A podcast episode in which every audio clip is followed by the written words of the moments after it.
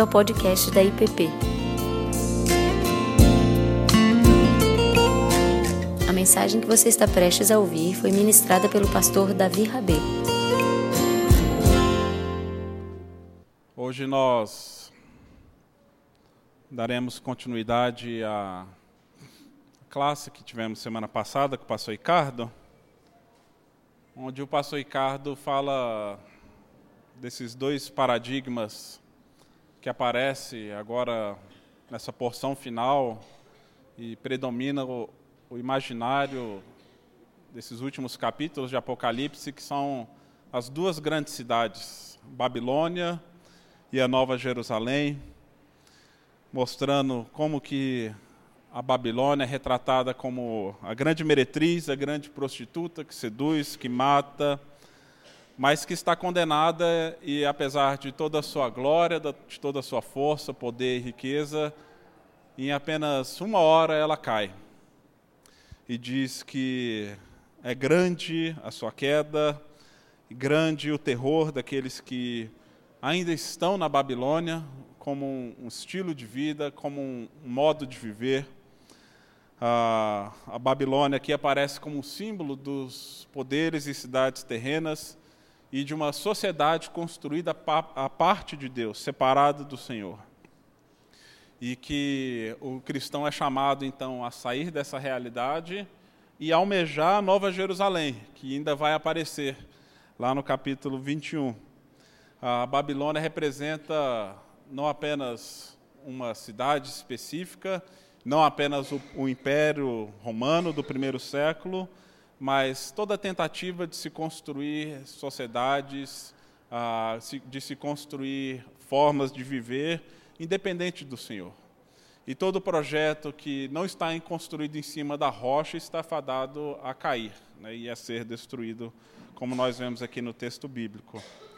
E hoje a, classe ela dá continuidade a esse tema e na verdade, no fim da aula, não sei quantos se lembram, tivemos a pergunta: tá bom, o que, que significa então sair dessa Babilônia? Como que a gente pode viver tendo em vista a Nova Jerusalém, mas ainda fazendo parte das cidades ah, terrenas? E assim se concluía a última classe, e a partir disso, então, que nós vamos conversar hoje. E eu gostaria apenas de ler novamente os quatro primeiros versos de Apocalipse 18. Depois dessas coisas, vi descer do céu outro anjo, que tinha grande autoridade, e a terra se iluminou com a sua glória. Então exclamou com potente voz, dizendo: Caiu, caiu a grande Babilônia, e se tornou morada de demônios, covil de toda espécie de espírito imundo, esconderijo de todo gênero, de ave imunda e detestável, pois todas as nações têm bebido do vinho do furor da sua prostituição com ela se prostituíram os reis da terra. Também os mercadores da terra se enriqueceram à custa da sua luxúria. Ouvi outra voz do céu dizendo: Retirai-vos dela, povo meu, para não seres cúmplices em seus pecados e para não participardes dos seus flagelos. Então, hoje o nosso tema é Vivendo entre duas cidades e o desafio de se viver na Babilônia com a mente da Nova Jerusalém. Como que a gente concilia esse chamado que Apocalipse 18:4 faz para a gente se retirar da Babilônia? E o que, que isso tem a ver com a mentalidade também que o próprio pastor Ricardo citou no fim da última aula, com Jeremias 29, um texto que foi dado para o povo em exílio na Babilônia.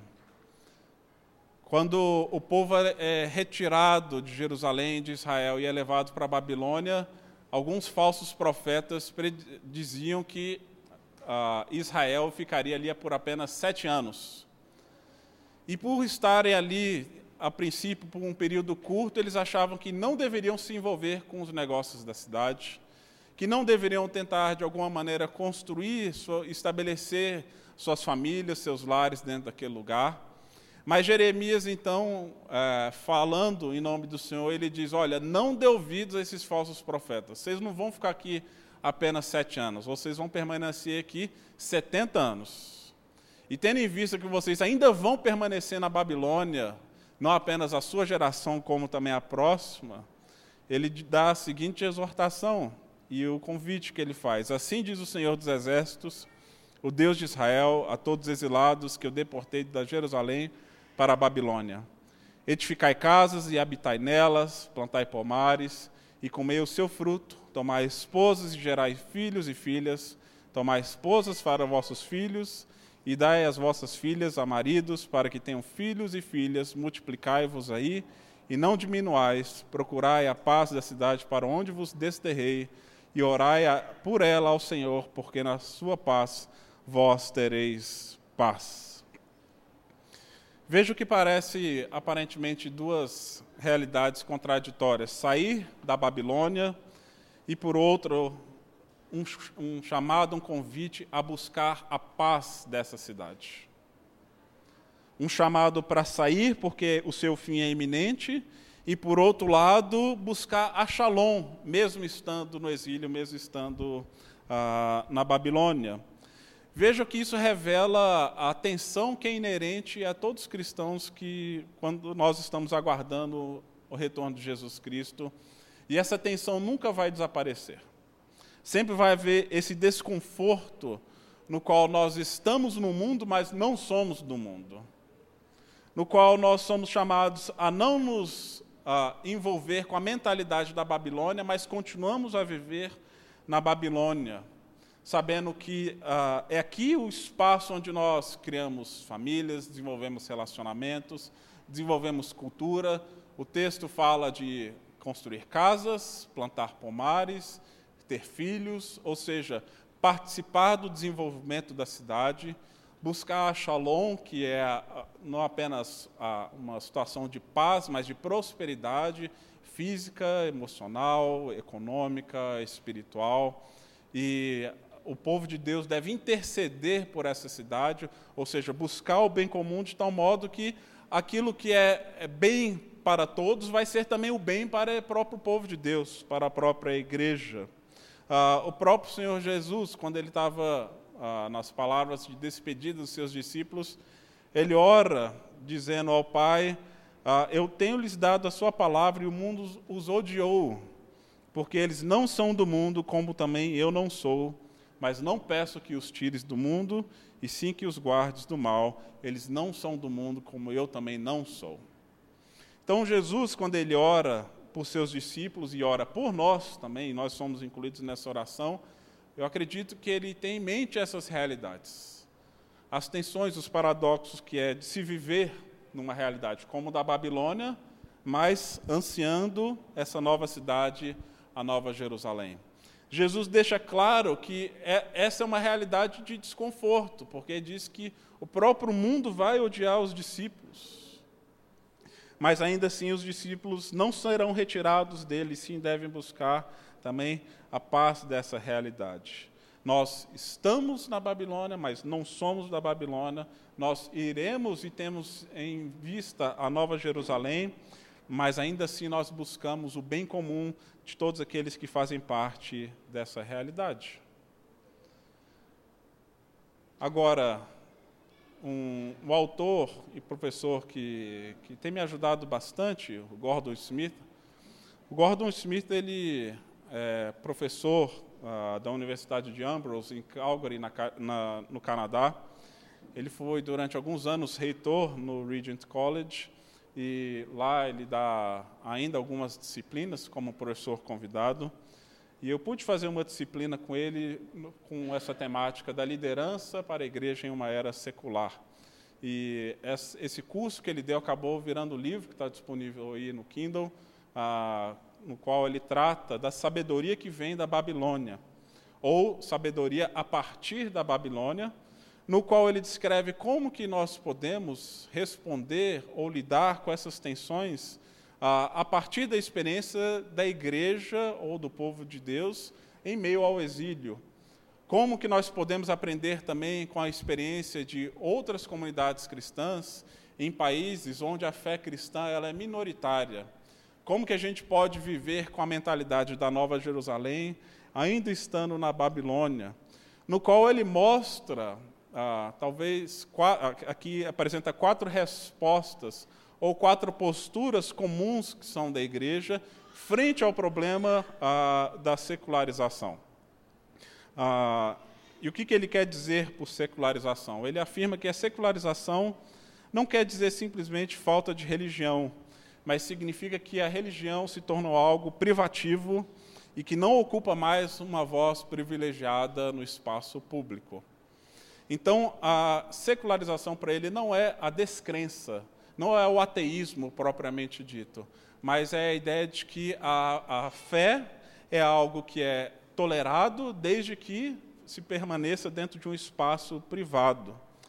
E ele mostra que desde a década de 60, o mundo ocidental como um todo tem passado por mudanças significativas nesse período do pós-guerra, especialmente nos países de herança e de tradição cristã, como Estados Unidos, Canadá e vários países da Europa, Austrália, Nova Zelândia, e que após as, as grandes guerras e movimentos sociais, o papel da religião e da fé passa a ser questionado como um todo.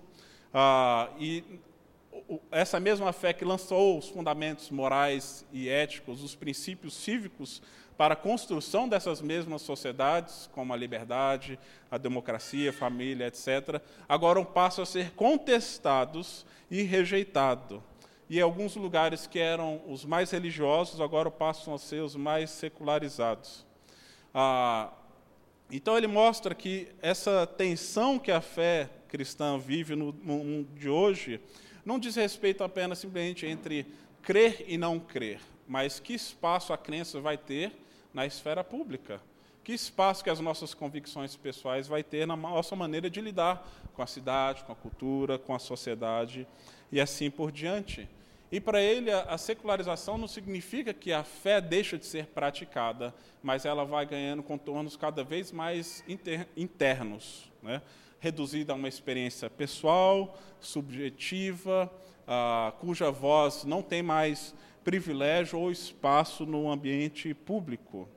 Ah, e com isso, há uma certa tendência dos cristãos nesses meios a reagirem, né? e a reagirem com até mesmo uma certa agressividade, com a, um certo ressentimento, como alguém que perdeu o espaço e agora quer recuperar esse espaço de volta dentro dessas sociedades, criando assim um sentimento de nostalgia, de ansiedade e de medo, como se precisamos voltar a, ao que tivemos antes, ah, resultando na ansiedade com relação ao tempo presente e medo com relação ao futuro, porque o futuro passa a ser desconhecido diante dessas realidades. E ele apresenta quatro, e eu gostaria de explorar ah, rapidamente essas quatro respostas que ele mostra para o problema da secularização, que são quatro tendências diferentes no qual a igreja tem buscado aí nesses últimos nas últimas décadas ou nos últimos séculos para reagir a, a esses problemas e como que a igreja tem se visto frente a esse problema da secularização ou como que a igreja se vê dentro da própria Babilônia. Ah, e aí, os três primeiros são as posturas que, no qual ele faz críticas mais contundentes, e a quarta resposta é a quarta é, é a visão que ele acredita como sendo a, a mais coerente para a, a igreja no tempo em que nós vivemos.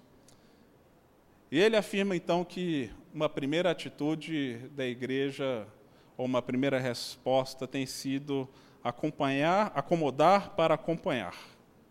Ou seja, uma visão de que a igreja, para ser relevante, deve estar dentro do mundo e ser assimilada pelo mundo, a, onde a fé ela é real, mas ela se torna cada vez mais privatizada e subjetiva. A fé ela é vivida no domingo, mas segunda a sexta ah, ou segunda a sábado, os valores, o modo de se viver, de se pensar, é como o restante do mundo. E a igreja é apenas mais uma instituição dentre várias outras, como governo, educação, arte, ciência, mas a mentalidade do povo em meio a essas realidades é a mesma. Ah, e para alguns, talvez ah, até mesmo cristãos, a igreja passa a ser um obstáculo e uma barreira para o cumprimento da missão.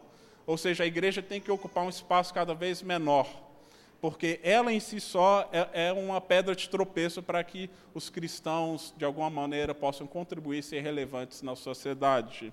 E por isso, então, há um processo de relativização de certos valores, a negociação da própria fé, o trabalho e a vida não são mais moldados por uma mentalidade uh, e uma ética bíblica cristã, uh, seja a ética de trabalho, de consumo, de envolvimento com o mundo, com os negócios, com a política, é igual a todos os outros, onde não existe tanto uma barreira entre a igreja e o mundo, de tal modo que a igreja passa a ser, então, moldada e sofrendo esse mesmo processo de secularização.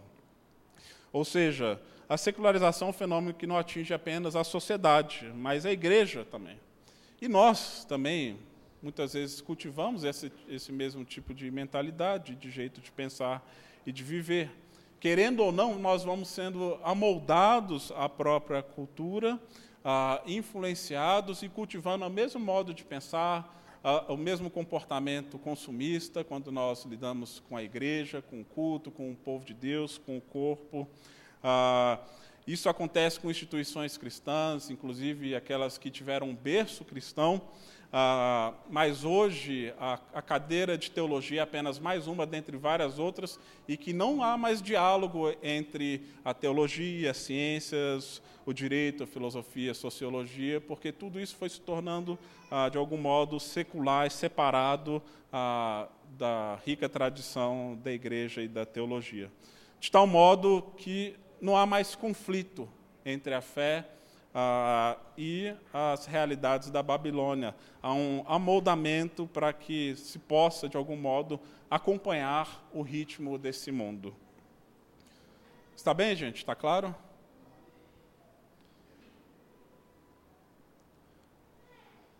Uma segunda resposta que o Gordon Smith apresenta como também algo comum ao longo da história da igreja que é da alternativa monástica. Vou pedir para que você não leve tanto a sério as imagens dos desenhos, tá bom, gente? É só para ilustrar, mas tem seus limites, obviamente.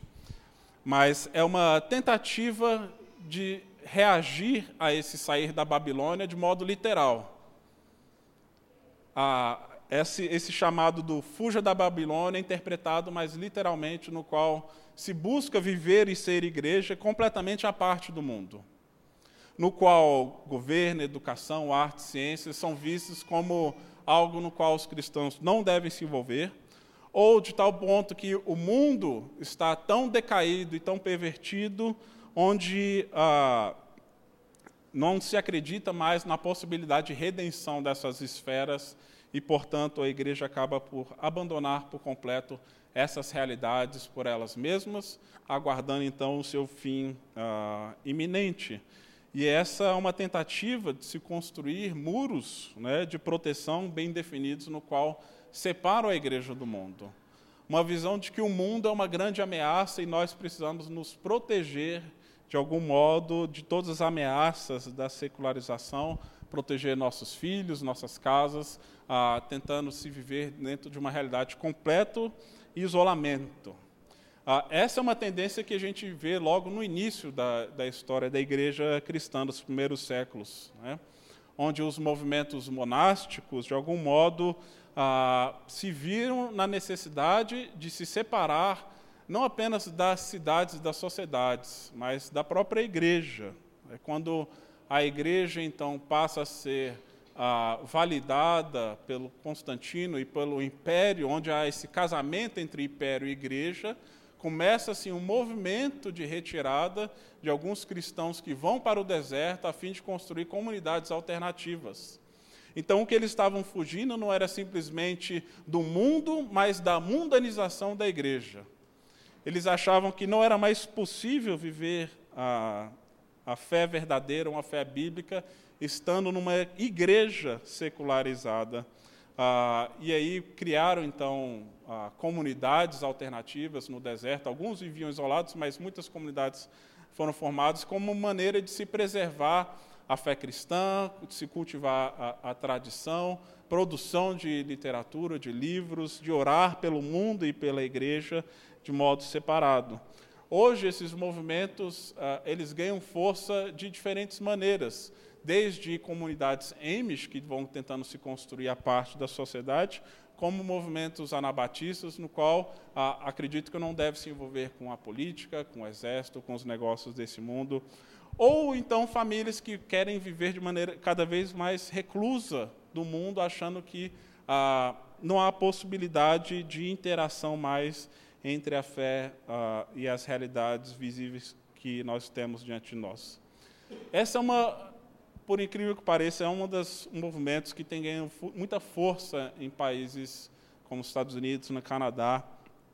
Tem um livro, A Opção Beneditina, de Rob Dreher, no qual uh, ele afirma que a sociedade atingiu um nível de degradação tal que não pode ser recuperado e então o que ele propõe é realmente uma retirada literal das cidades, das sociedades e buscar uma vida alternativa e cultivar ambientes e comunidades que cultivam ah, virtudes que não existem mais na sociedade.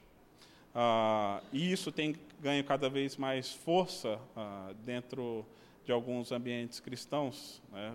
Tive um professor que saiu do Regent, então, para participar de uma comunidade monástica nos Estados Unidos, e a visão dele hoje de da participação da igreja do mundo é essa, olha, não, e a crítica que ele faz é os calvinistas, nós da tradição reformada, fala, estamos tão preocupados em transformar o mundo que acabamos sendo transformados por ele. Que acho que é uma crítica válida, né? de dizer que às vezes nós estamos tão encantados com as realidades do mundo que, sem perceber, nós vamos nos tornando iguais a Ele, ah, mostrando que não é uma relação fácil ser igreja e ser, estar no mundo ao mesmo tempo. Ah, e eu confesso que esse é um modelo que às vezes me atrai e me parece, às vezes, ah, um caminho, não vou dizer mais fácil, né? mas talvez mais plausível Uh, no entanto, isso para mim foge um pouco daquilo que o próprio Jeremias é, insta o povo de Deus a fazer e ser na Babilônia, de buscar o bem comum, né? de buscar a paz da cidade, uh, onde há um completo abandono dessas realidades, um envolvimento mínimo.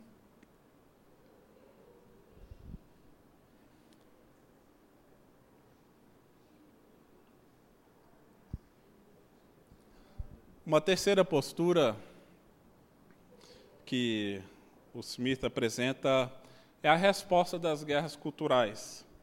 Ah, e o que, que quer dizer as guerras culturais? A suposição aqui é que a sociedade já foi cristã, e isso precisa ser recuperado, perspectivas e valores cristãos já foram privilegiados, e a tarefa agora é voltar no tempo e recuperar essa voz e posição na cidade. Então, uma visão realmente de conflito entre a igreja e o mundo, ah, onde essa guerra é altamente politizada, ah, onde essa disputa ocorre principalmente em três frontes: nas cortes judiciais, instituições educacionais e legislaturas. É uma disputa para preservar valores cristãos por meio das decisões judiciais, emendas constitucionais e currículos escolares. Ah, e essa disputa tem como alvo duas ameaças: a secularização em si, propriamente dita, ou, em alguns países ah, do hemisfério norte, o próprio Islã. Então, essa parece ser uma, algo meio distante de nós, mas nessas outras realidades, esses são os dois grandes alvos das chamadas ah, guerras culturais, no qual a igreja passa a confrontar e querer recuperar a voz privilegiada no governo, na educação, nas artes, mas que te, cujos temas geralmente giram em torno de políticas identitárias, pautas relacionadas à sexualidade, são as questões que ah, mais ah, incendeiam esses debates, discussões e disputas na esfera pública. Ah, inclusive, um pastor norte-americano declarou um tempo atrás dizendo: estamos em guerra e a sexualidade humana é um monte sobre o qual nós devemos dar as nossas vidas. Vejam que a questão, então, se tornou não mais ah, sobre o evangelho propriamente dito, e sim de uma parcela, obviamente, nós entendemos que é importante a questão da sexualidade humana. Mas esse passou a ser o principal ah, ah, tema de debate na esfera pública, ah, onde, obviamente, ah, com isso não quero dizer que devemos abandonar essas discussões, essas temáticas. Nós temos falado aqui da importância da visão bíblica sobre casamento, sobre sexualidade, sobre a questão de filhos, sobre o homem, mulher, ah, dos problemas relacionados à questão do aborto. Agora, a questão é: será que essa é a nossa principal luta na esfera pública? Ou se nós devemos buscar, de algum modo, ah, um ambiente no qual todas as vozes possam ser privilegiadas e respeitadas, de tal modo que nós podemos afirmar aquilo que nós queremos como certo e como errado, e também, de algum modo, sermos ouvidos e respeitados por isso. Ah, a Rosária Butterfield, que nós temos citado aqui já diversas vezes, que foi uma ativista feminista é, durante muitos anos, se identificava como lésbica e assim viveu durante um bocado de tempo. Ela se converteu após a interação com um pastor norte-americano e aí tem sua vida transformada pelo Evangelho de Jesus Cristo, passa a ser uma, uma grande seguidora de Jesus e pensando na igreja e na missão da igreja em meio a essa realidade complexa, difícil, né? no seu livro O Evangelho e as Chaves de Casa, ah, no qual ela fala sobre a importância da hospitalidade como um modo de ser igreja dentro de uma sociedade como essa, secularizada, politizada, em meio a tantas disputas, ela afirma que mais do que nós engajarmos em guerras culturais, ela propõe que então nós devemos buscar uma hospitalidade radical, de tal modo que a gente abaixa um pouco as armas, a gente deixa as pessoas chegarem desarmadas. E a partir de então apresentar o verdadeiro evangelho que transforma vidas de fato. Né? Ah, e para ela e para outros, o, pro, o problema dessa abordagem da guerra cultural é que acaba criando uma linguagem, uma mentalidade sempre dualista e combativa, do nós contra eles, né? do nós cristãos como sendo bons né, contra os não cristãos como sendo maus. Uma visão ah, e uma visão dualista e separatista que biblicamente não se sustenta. Como se nós fôssemos mais merecedores do que outros da graça, do favor de Deus.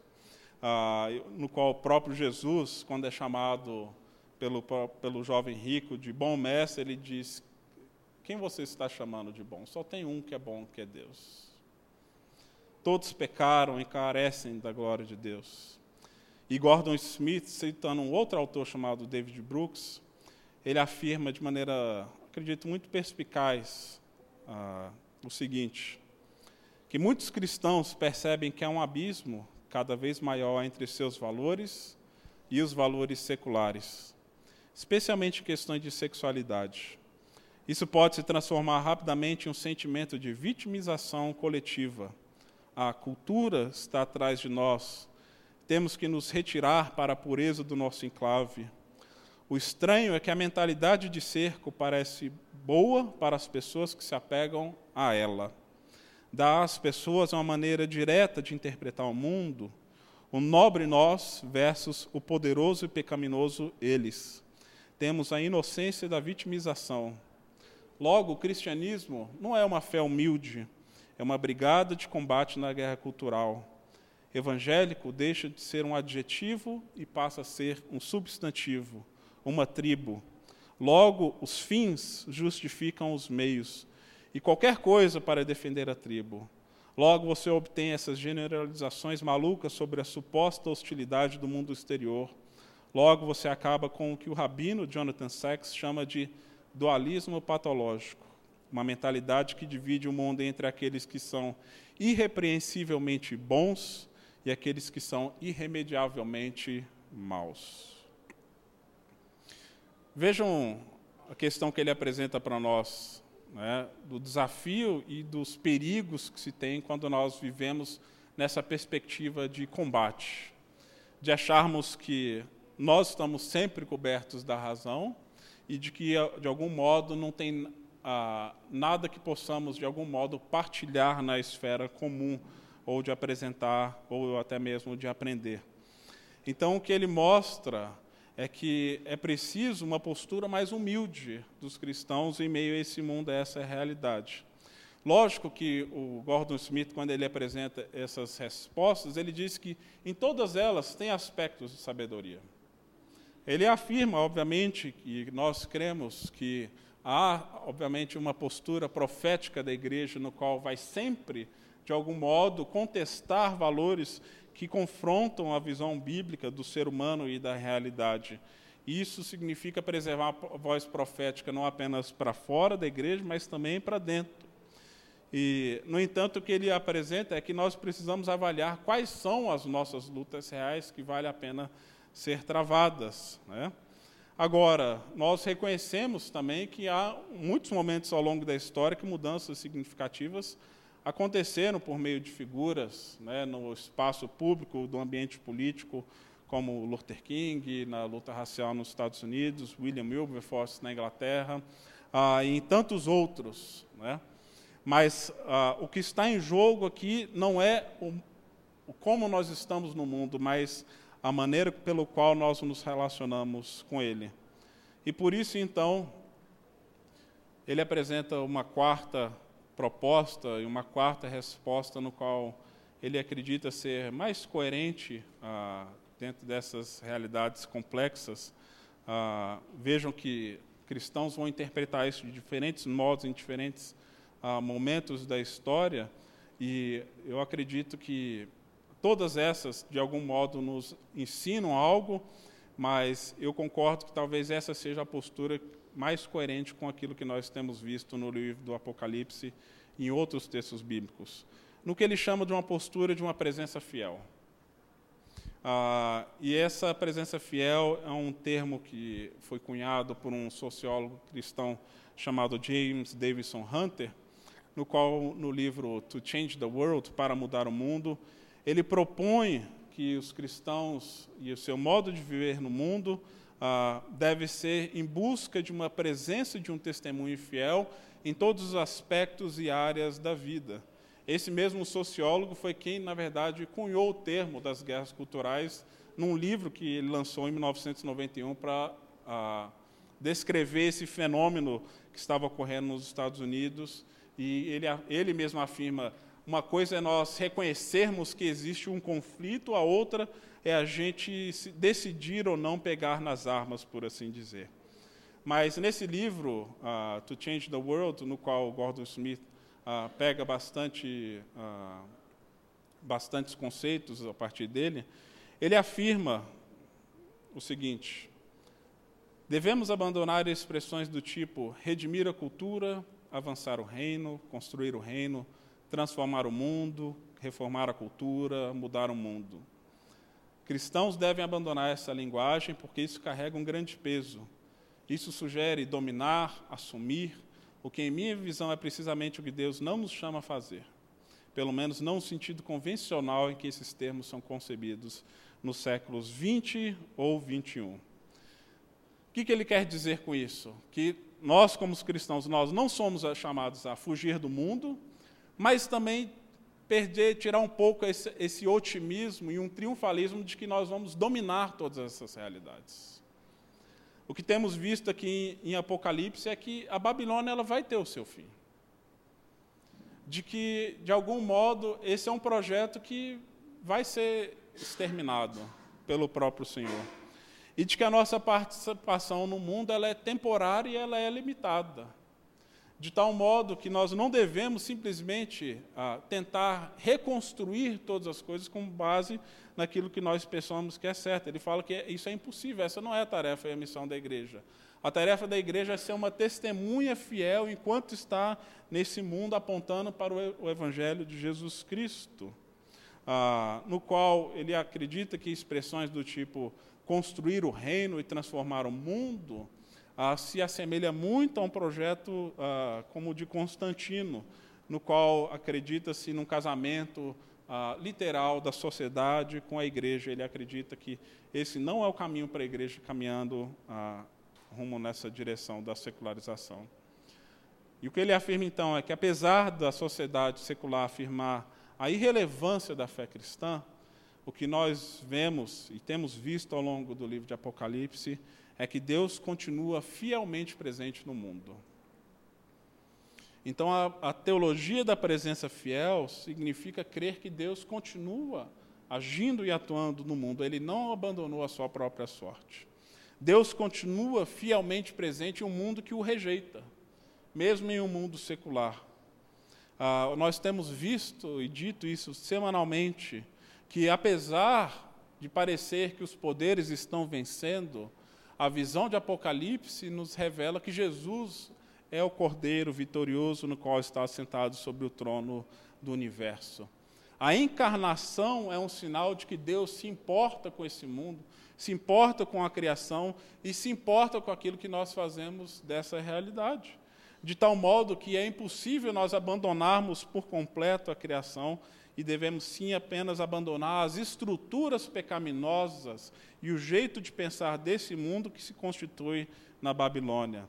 A promessa que Jesus faz aos seus discípulos em Mateus 28, aos enviar ao mundo, é: Eis que estou convosco todos os dias até a consumação dos séculos. Jesus está fielmente presente no mundo e ele está fielmente presente conosco através do seu espírito, e por isso nós podemos cultivar uma presença fiel neste mundo, não com base nas nossas próprias forças, não com base no nosso próprio poder, mas na confiança e na certeza de que Jesus, o Cordeiro de Deus, está fielmente presente e é Ele o nosso paradigma, Ele é a nossa visão e é nele nós nos inspiramos na maneira de ser, de relacionar aqui nesse mundo. Toda a nossa visão da Nova Jerusalém, como nós veremos daqui alguns domingos, ela deve moldar e informar o nosso jeito de se envolver aqui no mundo.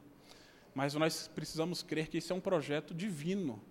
Nós somos participantes dele, mas nós não somos dele. Então é Jesus que vai trazer dos céus a Nova Jerusalém e nós iremos participar adentrando essa realidade por causa da sua graça, da sua misericórdia, não porque somos bons ou merecedores de estarmos ali. Mas um dos autores que nós temos citado aqui, o Michael Gorman, ele afirma que o Apocalipse, então, não diz respeito ao anticristo, mas ao Cristo vivo, não diz respeito a um arrebatamento para fora deste mundo, mas um discipulado fiel neste mundo.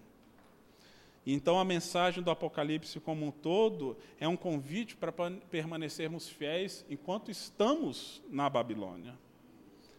Não é um convite para sairmos dele ou de irem à luta contra a Babilônia, mas de permanecer firme e fiel enquanto estamos dentro dessa realidade, a não participar dos seus pecados, do seu adultério, da sua idolatria, a ter um estilo de vida distinto. E quando Hunter esse autor afirma que Jesus, ah, quando ele nos dá a grande comissão de ir por todo mundo pregar o Evangelho, significa que devemos ir não apenas para todos os lugares geográficos do mundo, mas estarmos presentes em todos os níveis de instituições sociais e culturais que definem o bem, o bom e o belo, sejam instituições de ensino, instituições ligadas à justiça, instituições estéticas como das artes, e cultivar uma presença fiel estando nesses ambientes e nesses lugares, mas com a mentalidade diferente da Babilônia. Uma mentalidade da busca pelo bem comum, de trazer a shalom para todos, não apenas para o benefício da própria igreja ou para o nosso próprio bem. Ah, e por isso ele afirma que a nossa presença no mundo sempre irá representar uma dialética de afirmação e antítese. Sempre vai ter elementos no qual nós vamos afirmar e reconhecer que é bom, que é dádiva, que é, faz parte do bem comum dado por Deus, mas sempre vai envolver também a nossa crítica, o nosso protesto. Não é simplesmente uma aceitação passiva de tudo que acontece no mundo, mas o reconhecimento de que o Jesus é o Senhor de todas as coisas que nós aguardamos nele a restauração de todas elas. Mas isso nos possibilita e nos traz liberdade, então, para de fato buscarmos o bem não apenas para nós mesmos, mas para aqueles que estão ao nosso redor. A pensar no nosso trabalho, nas empresas, no nosso serviço diário, como sendo um serviço fiel a Jesus Cristo, de tal modo que ah, todos que fazem parte desse ambiente nosso podem ser, de algum modo, abençoados com a graça comum de Deus que nos atinge e que nos alcançou. Ah, uma das grandes heranças né, que nós temos da reforma protestante, e logo vocês vão entender a imagem, ah, nós vamos celebrar agora, celebramos dia 31, o dia da reforma protestante, mas ah, uma das coisas que nós temos como grande herança é o sacerdócio de todos os santos.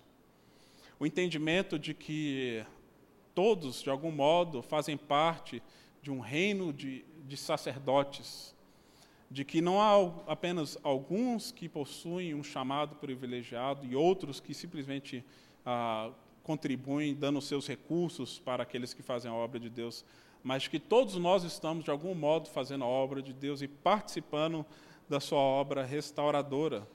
Ah, e naquele série de filmes e de vídeos que nós já utilizamos aqui na nossa igreja, do Reframe, ah, que fala muito sobre isso, sobre essa importância de vermos, ah, ter uma visão de reino para o dia a dia, para o nosso trabalho, no qual uma das participantes do, do curso afirma que Deus não se importa apenas com advogados, Deus se importa com a lei, com a justiça.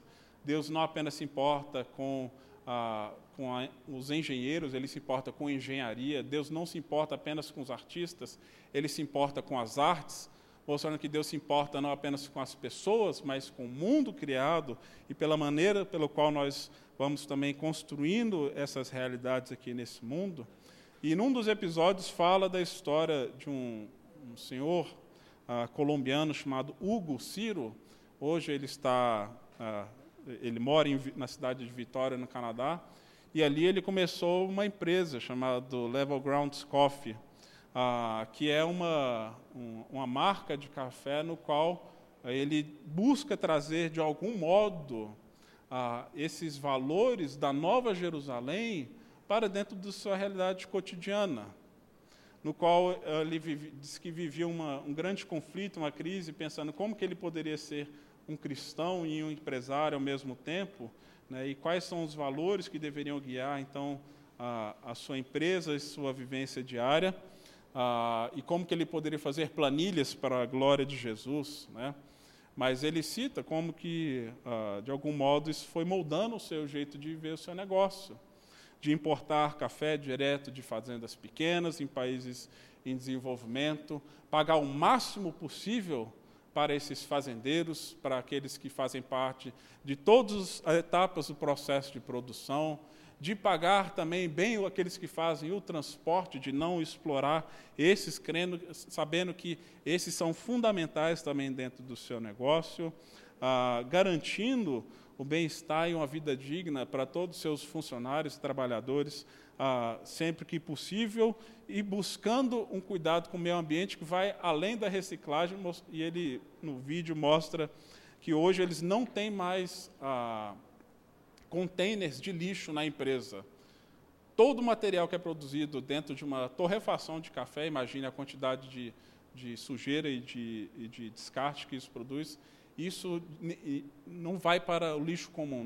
tudo é reaproveitado de algum modo, separado, selecionado e de algum modo ah, reutilizado. E por isso então o James Hunter ele vai dizer que a prática da presença fiel ele gera não apenas relações, mas instituições que são em seu caráter pactuais, cujo objetivo é o cultivo de significado, propósito, verdade, beleza, pertencimento e justiça, não apenas para cristãos, mas para todos. Isso é aquilo que ele crê como sendo a prática do bem comum. De tal modo que o James Smith também vai afirmar que as nossas obras e práticas, elas devem ser prenúncios daquela nova cidade que virá. E isso significa incluir protestos e críticas. Mas o nosso compromisso com o mundo de Deus não se refere a assumir o controle ou ganhar uma guerra cultural.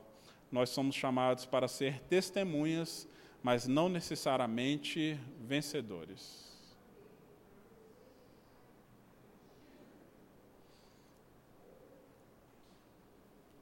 Vejam que todos nas Escrituras, nos Evangelhos, em Atos, que foram fiéis a Jesus, eles não foram vencedores aos olhos do mundo. Nós temos vários exemplos de pessoas que, obviamente, alcançaram altos cargos, como Daniel, José e tantos outros exemplos que nós gostamos de citar, né, que eu acho que são muito inspiradores, necessários. Mas quando nós olhamos para o Novo Testamento, olhamos para os discípulos, olhamos para Paulo, aqueles que foram fiéis, eles não foram vencedores ao, aos olhos do mundo. Mostrando que essa é uma relação que vai ser sempre tensa para nós como cristãos. E que a prática da, do, do bem comum, ainda que ele deve ser buscado e cultivado sempre, ele não nos garante que a gente vai ter uma vida tranquila ou de que nós seremos vencedores desses conflitos, né, dessas supostas guerras culturais. De tal modo que a nossa integridade ela não deve ser sacrificada à, à luz do nosso próprio conforto pessoal. Porque ah, ser testemunha, né, e a palavra bíblica, testemunha, tem a mesma origem de martírio, né, marturel, ela implica nessa realidade que envolve a identificação com a cruz de Cristo. Então, ser presente e ser fiel nesse mundo significa ser como Jesus nesse mundo. Ah, e, de algum modo, envolve também realidades de sofrimento e de dor, de desconforto, no qual fazem parte da vocação humana e da experiência nossa de trabalho, de serviço, de missão, ah, estando nesse mundo. Tem uma história que o Zé Machado conta, que já acredito que já contei aqui, ah, depois ele deixou registrado num texto, no qual ele fala de uma moça no qual ele teve o contato de, ah, teve a, oportunidade de conhecer, uma jovem estudante profissional ah, num país aqui da América Latina, com uma origem muito simples ah, e cujo o grande esforço da família foi para que ela fizesse curso de medicina, né, faculdade de medicina. Obviamente, um curso muito disputado, muito caro, no qual toda a família fez inúmeros sacrifícios, então, para que ela pudesse atingir uh, essa colocação dentro de uma universidade. E ela, então, passou a ingressar e fazer parte de, de, de grupos de estudo bíblico, como da ABU, uh, ah, e ali tomou a decisão de seguir Jesus de ser uma testemunha fiel de Jesus em meio a esse ambiente.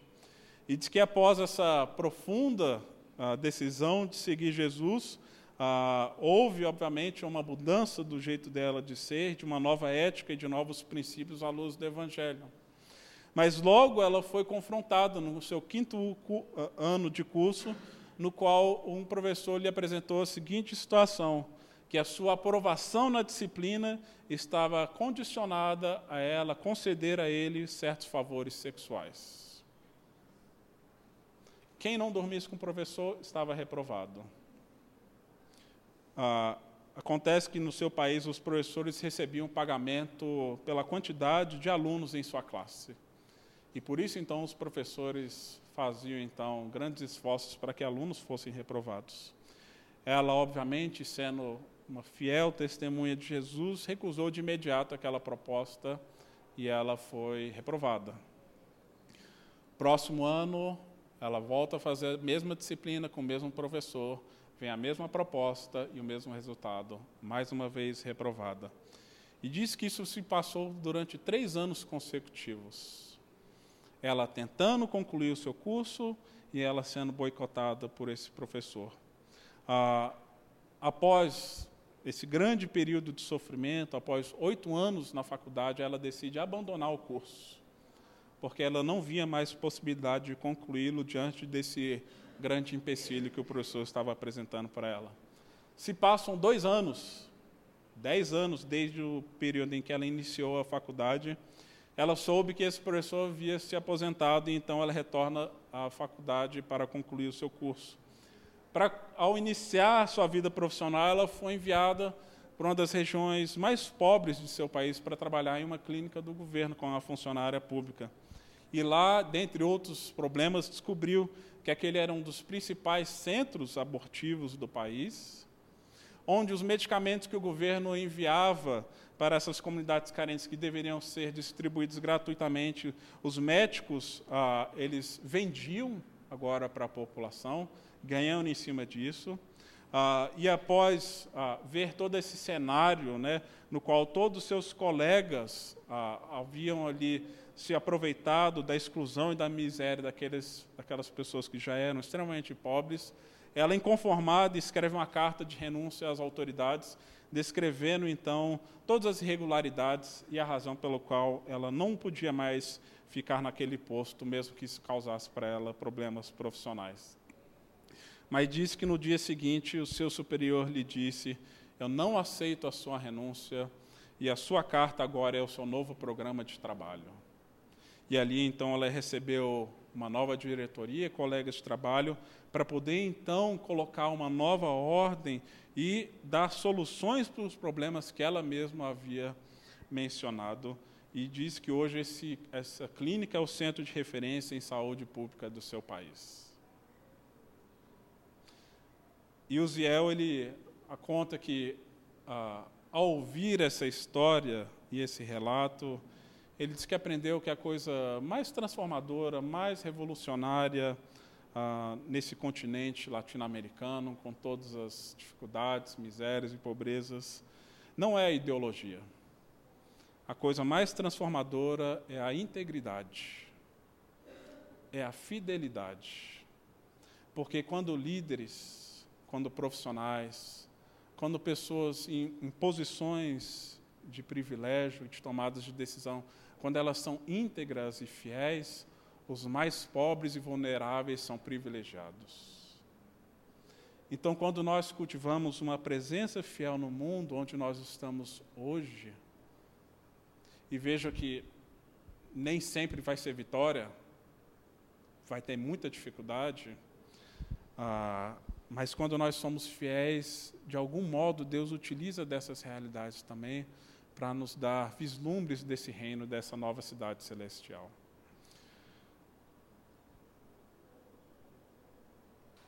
O James Smith, no livro Aguardando o Rei, ele afirma que nós não trazemos o reino, mas nós aguardamos o Rei.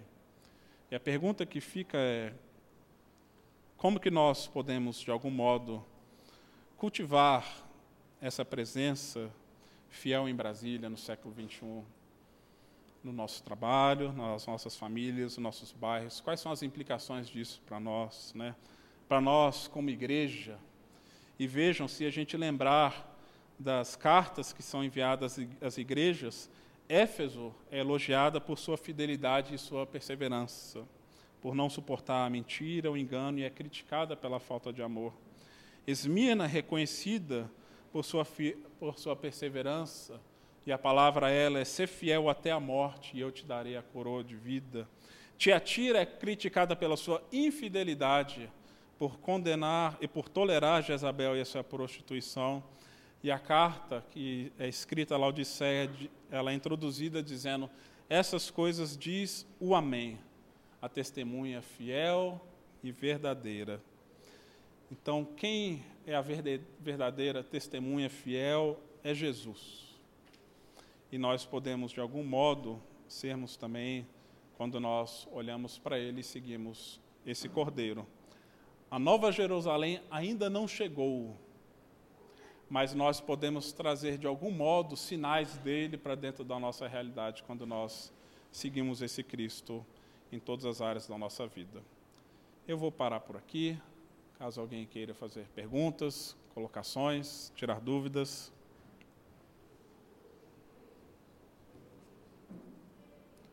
Oi, Daisy. Está chegando o microfone até você, só um instantinho.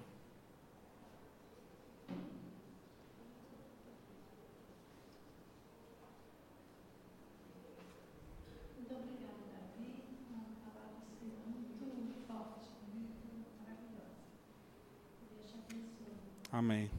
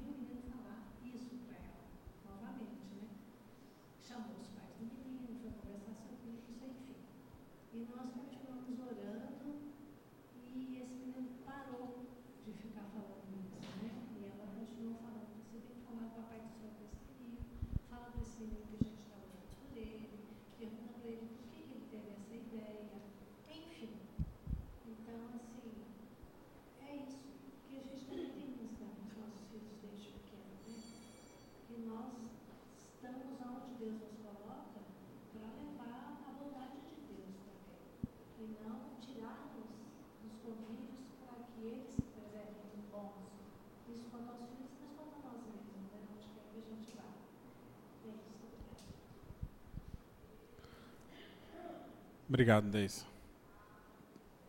Tem uma pergunta? Pode fazer.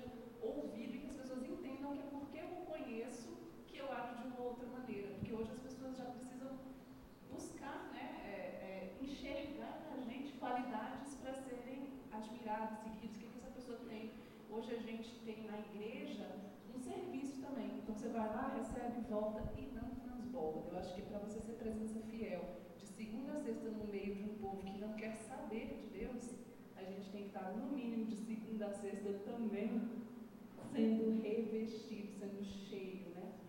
Tanto da palavra, como de livros, como de amigos para a caminhada. Eu, eu acho que você tocou num ponto importante você falou de formação, né? É, eu acho que a igreja tem um papel muito importante nesse processo, e o Hunter vai falar disso, que às vezes a gente tem uma visão romântica de, do mundo ser mudado por ah, soldados combatentes solitários, né? A gente olha para o exemplo de Wilberforce e de tantos outros, mas geralmente se esquece que há uma comunidade de fé no qual está não apenas o amparando, o apoiando, como sendo o lugar de cultivo das virtudes para que essas mudanças sejam possíveis. Então, a igreja é esse espaço também formativo no qual a missão acontece e, e viabiliza a possibilidade de estarmos no mundo sem sermos amoldados por ele. Porque a, a, as liturgias que estão no mundo, as liturgias culturais, elas precisam ser, de algum modo, serem reamoldadas né, e a nossa imaginação treinada por uma visão de reino que acontece no espaço público, no espaço do culto público, da ceia, da, da comunhão, das conversas. Né? Esse aqui é um ambiente no qual nós somos treinados e, de algum modo, deveríamos ser preparados né, para, para o envio. Então, é sempre esse movimento de enviar, mas também de retornar. Esse é o movimento da igreja e do povo de Deus. Né? Pelo menos deveria, acredito que deveria ser assim. Né? Não ver a igreja como um empecilho, porque o que acontece é, ah, eu tenho vergonha dos meus irmãos, porque tem dão um mau testemunho, e aí começa a achar que o problema é a igreja. O problema não é a igreja, o problema é o pecado, o problema somos nós, né? fazemos parte desse problema. Né? Mas isso não significa abandonar o projeto que é o povo de Deus, né? de algum modo achar que o culto está desconectado né? do trabalho, do cultivo diário.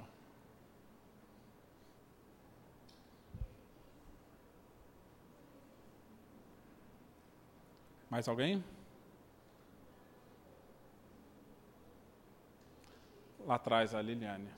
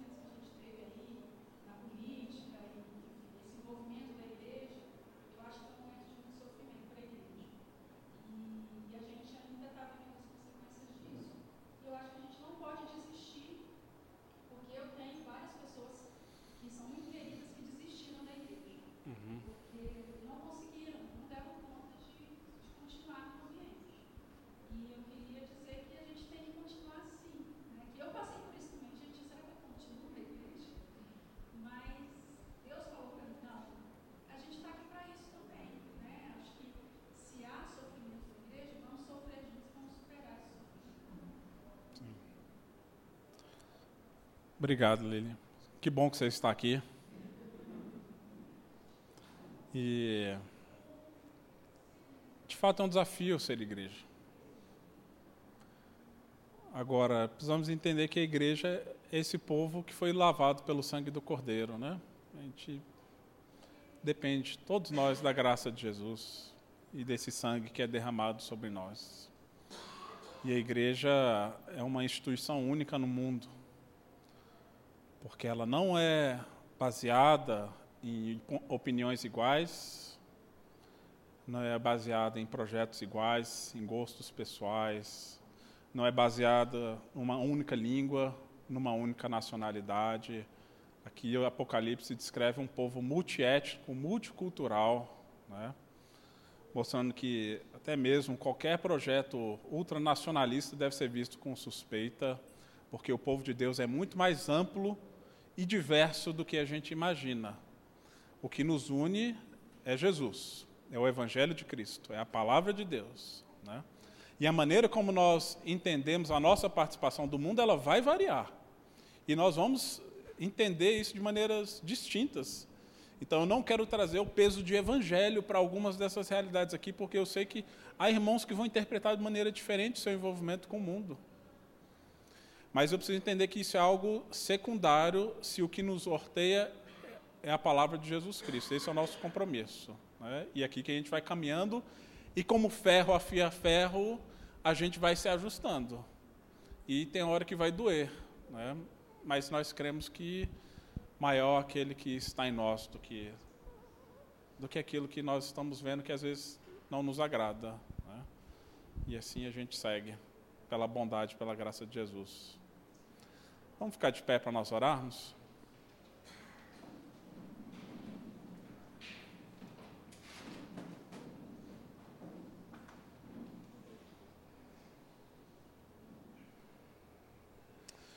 Senhor, nós te louvamos porque o Senhor é o Senhor da história, é o Senhor da igreja, o Senhor quem morreu por nós, que deu sua vida para restaurar todas as coisas. Nós ansiamos, queremos ansiar pela sua volta, pelo seu retorno, pela nova Jerusalém, por essa realidade, Deus, maravilhosa que o Senhor irá trazer para esse mundo, Pai enquanto nós não chegamos lá, que possamos ver os sinais do Teu reino, ó Deus, e nós também sermos agentes de transformação, ó Pai. Mesmo em meio às realidades difíceis, complexas, que é ser uma testemunha fiel nesse mundo, ó Deus. Ajude-nos, Pai, em meio ao nosso trabalho diário, nas instituições no qual nós servimos, ó Pai, nas nossas casas, nas nossas famílias, nos nossos relacionamentos, Ajude-nos, acima de tudo, a sermos testemunhas fiéis do Senhor, ó Pai. A ter sensibilidade e sabedoria, Deus, de termos também uma postura profética quando necessário, mas buscar o bem comum, ó Deus, e acima de tudo, proclamar e ter a coragem de afirmar que Jesus é o Senhor, que o Senhor é quem pode trazer vida e vida verdadeira, Pai, para esse mundo caído, Deus. Nós oramos e agradecemos, ó Deus, no nome de Cristo. Amém. Você acabou de ouvir o podcast da IPP. Para saber mais, acesse nossa página em www.ippdf.com.br.